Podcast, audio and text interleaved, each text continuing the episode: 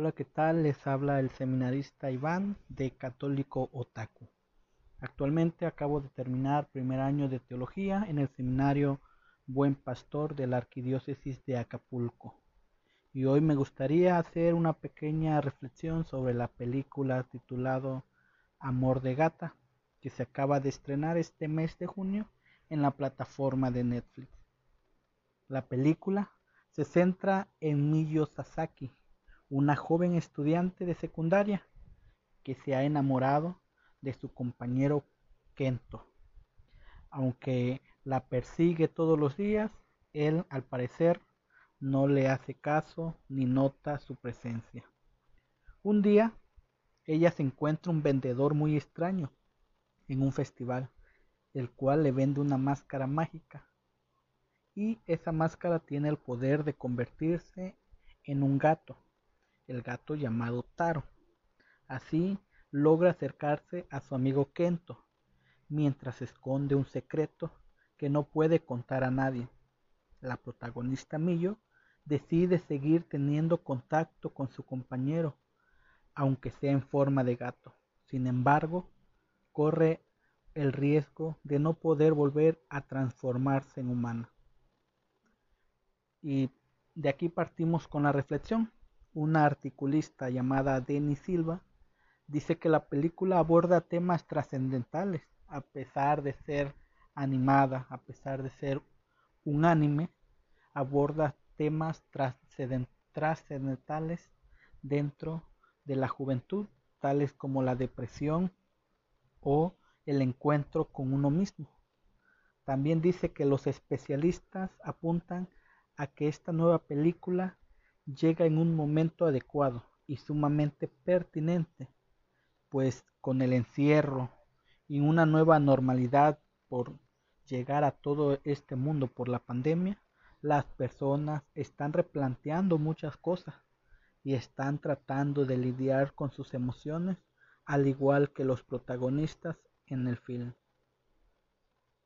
Es importante que en este tiempo de contingencia revisar nuestra vida podemos tomar la actitud del hijo pródigo, que él mismo se dijo, me levantaré e iré a mi padre y le diré, Padre, he pecado contra el cielo y ante ti, ya no soy digno de ser llamado hijo tuyo, hazme como uno de tus trabajadores.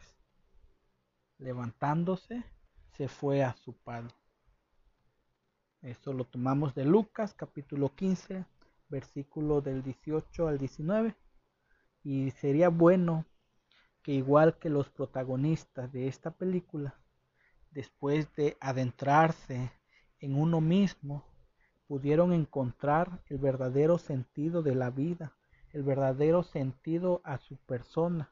También el hijo pródigo hizo eso, se adentró a sí mismo, se reconoció que era pecador y volvió al Padre. Sería bueno que también nosotros volvamos hacia el Padre.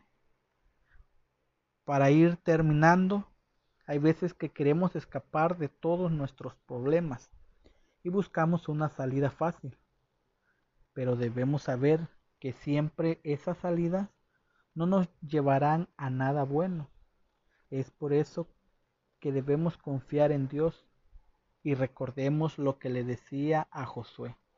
Sé fuerte y valiente, no temas ni te acobardes, porque el Señor tu Dios estará contigo donde quiera que vayas. Josué 1.9. Recordemos, no tengamos miedo a abrir nuestro interior. Hay que conocernos y no quedarnos con la frase de así soy y nunca cambiaré sino tomar una postura de esperanza hacia una nueva persona y volver al Padre que es Dios. Sería triste que nosotros usáramos máscaras solamente para aparentar algo que no somos. Es momento de quitarnos las máscaras y mostrémosle a Dios lo que somos realmente. Él que es amor nos ayudará a ser mejor persona y algo más importante, nos enseñará a amar. Con esto me despido, no sin antes decirle que tengamos la valentía de examinarnos y que Dios nos dé la fuerza necesaria para hacerlo. Y termino con esta frase que decía el ahora santo San Juan Pablo II a los jóvenes en su visita a México. No tengan miedo. Les repito, no tengan miedo. Me despido, soy el seminarista Iván. Fue un placer compartir esta pequeña reflexión. Hasta la próxima.